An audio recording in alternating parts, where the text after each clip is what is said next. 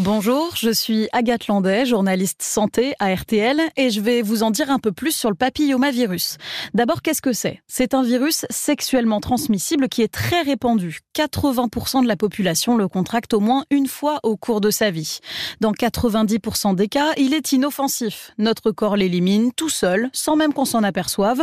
Mais dans 10% des cas, nos défenses immunitaires ne parviennent pas à l'éliminer.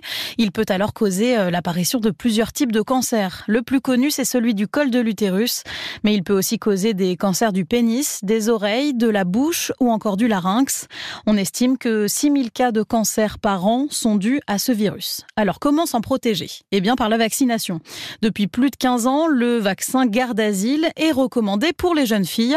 Depuis 2020, il est aussi recommandé aux garçons. Ce vaccin est très efficace. Si une femme se vaccine avant ses 17 ans, le risque de développer un cancer du col de l'utérus est de près de 90% par rapport à une femme non vaccinée.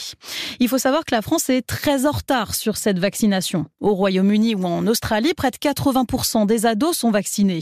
Chez nous, on est à 40% de jeunes filles immunisées et 8% chez les garçons. Le gouvernement lance donc une grande campagne de vaccination pour les élèves de 5e dans les collèges.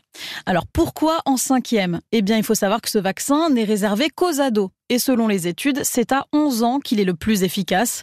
Mais on peut quand même recevoir ce vaccin jusqu'à l'âge de 19 ans chez un médecin, un infirmier ou encore chez le pharmacien. Dernière précision, seuls les jeunes qui n'ont encore jamais eu de rapport sexuel peuvent se faire vacciner. L'explication est simple, ce sérum a pour rôle d'empêcher nos organismes de contracter le papillomavirus.